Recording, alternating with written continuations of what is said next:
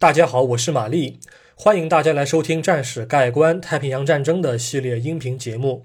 今天我将继续讲述河属东印度群岛战役。在坂口支队进攻婆罗洲大陆的同时，日本海军的部队也开始对西里比斯岛展开夺岛作战。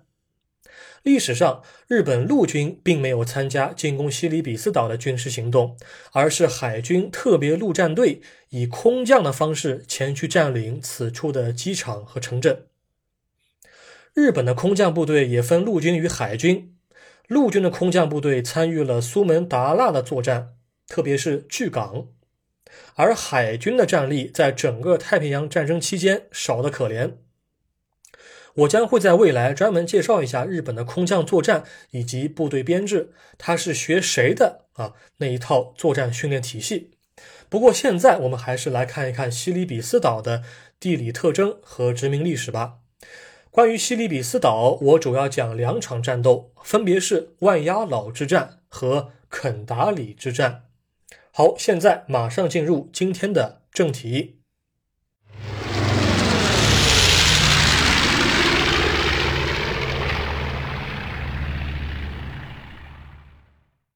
西里比斯岛崎岖颠簸的地貌变化与殖民历史。西里比斯岛位于东经一百二十一度，南纬两度，是印度尼西亚中部的一个长相奇特的岛屿，如今称为苏拉威西。大家记不记得，在二零二零年的第一季度的时候，网上出现了针对新冠病毒的谣言？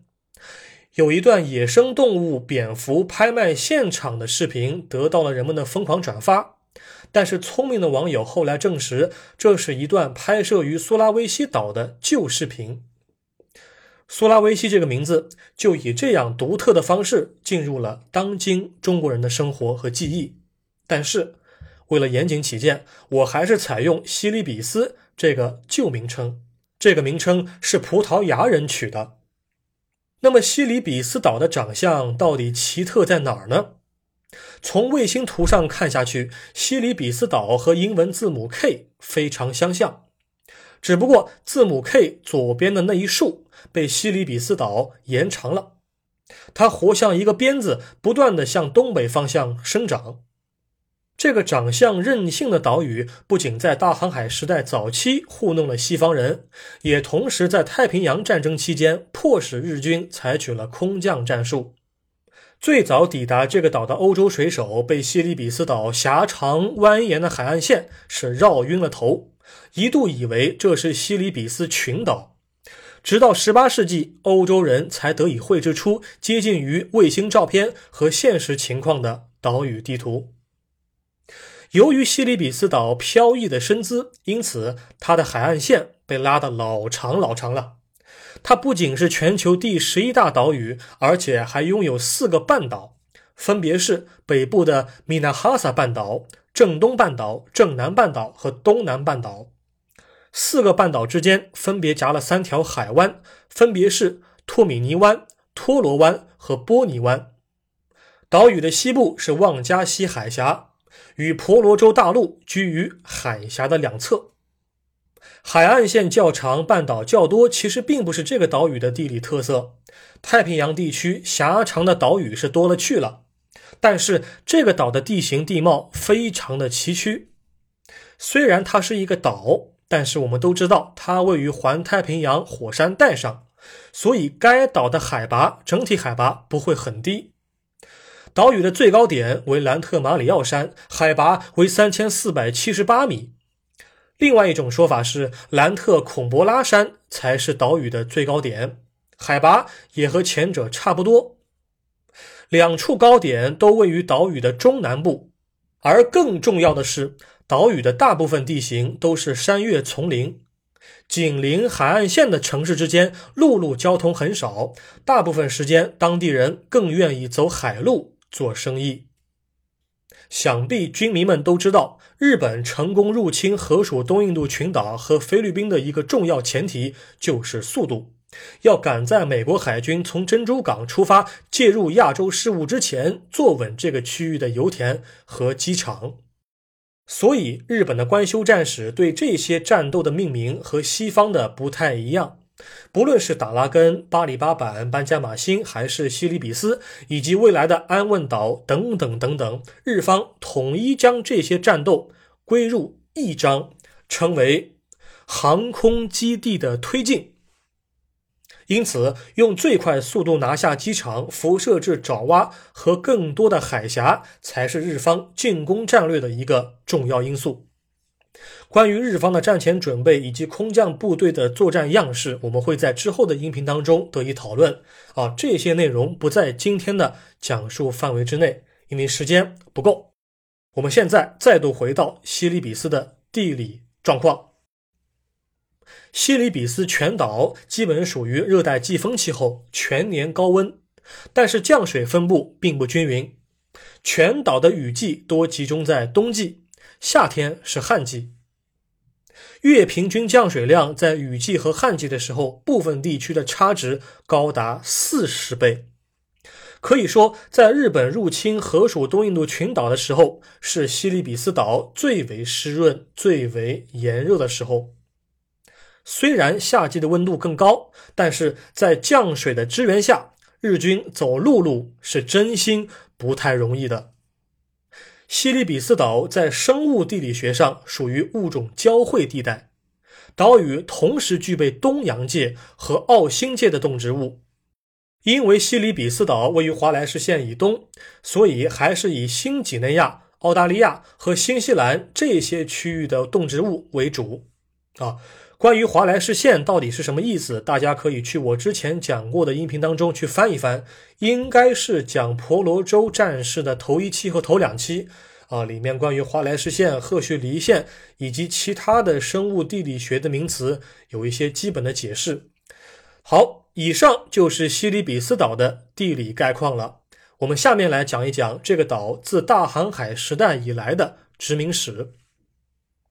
首先光临西里比斯岛的是葡萄牙的水手，时间大概是在一五一零年至一五三零年期间。啊，不同的技术不太一样。葡萄牙人在来到这座岛屿之前，已经光顾了西里比斯岛东面的马鲁古群岛。啊，马鲁古群岛又称为香料群岛，是最早一批欧洲殖民者取的名字，因为当地盛产肉豆蔻和丁香。香料在欧洲可是一个比较稀有的贵族阶级的东西。他们在当地听说马鲁古群岛西面的岛屿有黄金。于是，他们就来到了西里比斯岛东面的万鸭老地区。此时的西里比斯岛东面地区属于特尔纳特苏丹国的控制范围，信仰伊斯兰教。葡萄牙人在到达当地之后，迫使当地苏丹成为自身的傀儡，而几乎与此同时，西班牙人也发现了这个地方。由于西里比斯岛的东北面有火山，因此万鸭老的土壤是非常的肥沃，适合大规模的种植咖啡。西班牙人就把南美的咖啡引入了菲律宾和西里比斯，这样和中国人做生意就不用走传统的丝绸之路了啊！走传统的丝绸之路有太多的中间商赚差价，而且还有各类地方势力和海盗的干扰。凭借着西班牙的武装力量，在西里比斯多赚一点钱，应该是没有问题的。就这样，西班牙人赶走了葡萄牙人，并且在16世纪中叶与万鸭老建立了军事堡垒。西里比斯岛西南面的旺加西则是另外一番景象。当葡萄牙人来到旺加西的时候，当地早已成为了重要的贸易中心。来自中国的、阿拉伯的、印度的、爪哇的各类商人在此处交换他们的货物。此时的旺加西正处于哥瓦苏丹国的统治之下。早前是伊斯兰王国的某位君主的俩儿子闹矛盾，伊斯兰王国分裂成两个。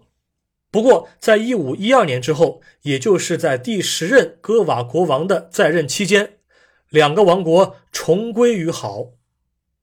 王国内的战争似乎是结束了，但是欧洲殖民者却不断的涌入该地。一六零五年，荷兰人抵达西里比斯；一六一三年，英国人在旺加西建立了一所工厂；不过，在欧洲殖民者逐渐进驻西里比斯岛的同时，他们也同时盯上了哥瓦苏丹国的在任君主。由于旺加西早已成为了当地的贸易中心，所以哥瓦苏丹国奉行的是自由贸易政策啊，不论你的种族、语言还是肤色，只要你到旺加西来，大家都可以平等的做生意。但是荷兰人并不同意当地君主的观点，他们意图建立贸易垄断，但是遭到了哥瓦执政者的拒绝。一六五八年，荷兰东印度公司在万鸭岛建立了军事堡垒，并开始传播基督教。一六六零年，西利比斯岛南部的波尼苏丹国的阿隆帕拉卡王子领导的布吉人反抗哥瓦王国，但是战斗以失败告终。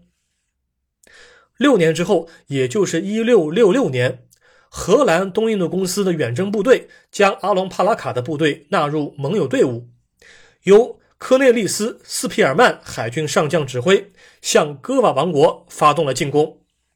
一年后，戈瓦王国战败，双方签署《彭加耶条约》，从此，任何意图前往旺加西做生意的戈瓦人必须要办理经商许可证。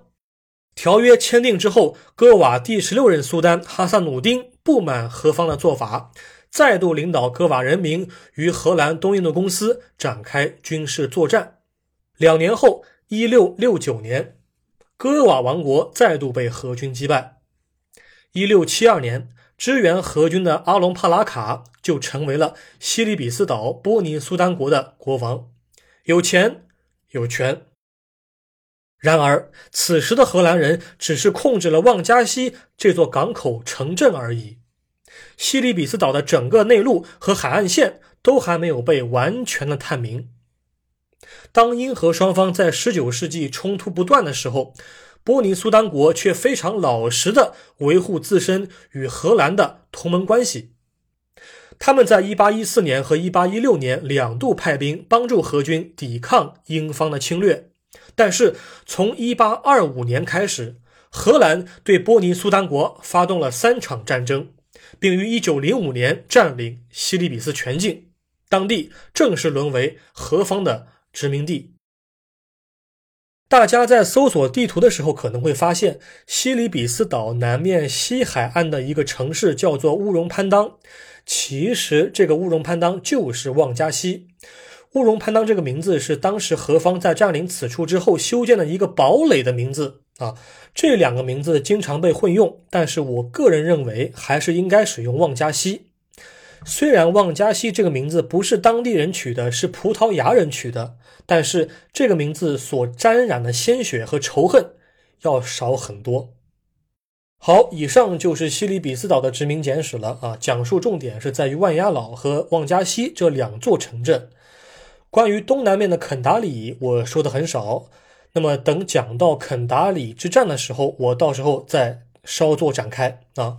现在咱们来看一看荷军的防御部署情况。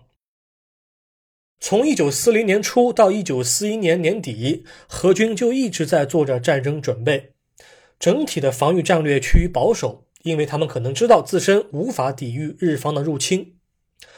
万鸭老呢，在什么地方呢？它位于岛屿的东北面，在半岛的这个顶端偏北。虽然它的东南面有好几个火山，但是万鸭岛的战略地位丝毫不受火山的影响。万鸭岛南面有一个湖，叫做通达诺湖。荷军在通达诺湖建有两个水上飞机的基地，分别位于湖泊东南岸的塔苏卡地区。和南岸的卡卡斯地区，由于季风与海浪的影响，岛屿内的湖泊往往适合停放弱不禁风的水上飞机和各类飞艇。除此之外，何方还在通达诺湖的西南方建有万鸭老二号机场，或者叫做朗格万机场。而万鸭老一号机场位于城镇东面，也就是今天的万鸭老国际机场所在地。或者称为萨姆拉图兰吉国际机场啊，萨姆拉图兰吉是印尼的民族英雄，在当时这个机场不叫这个名儿，叫做马庞厄机场，并且在日军入侵时，机场跑道尚未施工完毕。何方守军总指挥为希尔莫勒少校，守军总人数为一千五百人左右。哎，有粉丝就讲了，一千五百人啊，这可不是一个小数目啊。但是我告诉你，整个部队的编制构成有着巨大的隐患。首先，守军中至少包含五百余名当地人，其中四百人为当地的民兵。其余一百八十八人组成了一个小型的机枪连，装备 Vickers 轻机枪。其次，守军中另外还包含了两百人的民兵。这些民兵虽然来自欧洲，是白种人，但是缺乏正统的训练。机枪和小口径火炮还是有的，主要部署在机场和湖泊附近。还有荷兰人把三门老式的三十七毫米的岸防炮装在了卡车上，组成了多达四十五人的机动力量，往来于各地区之间。有意思的是，何方并没有把岸防炮作为固定火力点用来抵抗日方的两栖登陆，而是作为机动力量。可以说这一点是废物利用，是非常好的举动。为了搭载足够的人员。这支机动力量还装备了三辆装甲运兵车，虽然老式岸炮的最大射程只有一公里左右，但是总比没有要强。而且这是一支机动力量，和巴黎八板、沙马林达和班加马星比起来，希尔莫勒这个家伙，他手头已经算是宽裕的了。但是守军中最令人担心的是由五个步兵连组成的预备队，当然。这里的步兵连，它只是一个称呼而已，根本达不到应有的装备水准和训练素养。啊，这个人数众多的预备队，全称叫做老兵预备兵团，简称为 R.K。老兵预备兵团的平均年龄超过五十岁，由荷属东印度皇家陆军退役的士兵组成，指挥官为范登伯格上尉。请大家在这儿先记住这个预备兵团的名字啊！他们年龄虽然老，但是在战斗中他们的表现我们另当别论啊！这个是之后音频当中所要探讨的内容，不在今天展开。在太平洋战争爆发前夕，希尔莫勒少校就已经预估到日方的两条进攻路线了，一条是抢滩登陆，另外一条是空降作战。因此，他把大量的欧洲民兵和本土士兵前置到海岸附近，意图阻击日方的两栖登陆；而在后方，他让大量的老兵防守机场，尝试伏击日方的空降部队。为了照顾这两条战线的战斗啊，他将老兵预备兵团的总指挥范登伯格上尉单拎出来，命令他为卡卡斯战术指挥部的总指挥。专门防守通达诺湖和朗格万机场。另外，何方考虑到万压老一旦失守，作战样式就会被迫转为丛林游击战。因此，何军专门派遣了老兵和民兵负责看守事先挖好的九个地下仓库，防止补给遗失和浪费。可以说，何方的整体考量还算比较完整，也有先见之明。只是他们此时还并不知道自己的对手是什么样的军事素养。那么，关于日方的战略和进攻计划，以及万鸭老之战的早期战事，我会在下一期音频当中跟各位详细的阐述。我们下一期再会。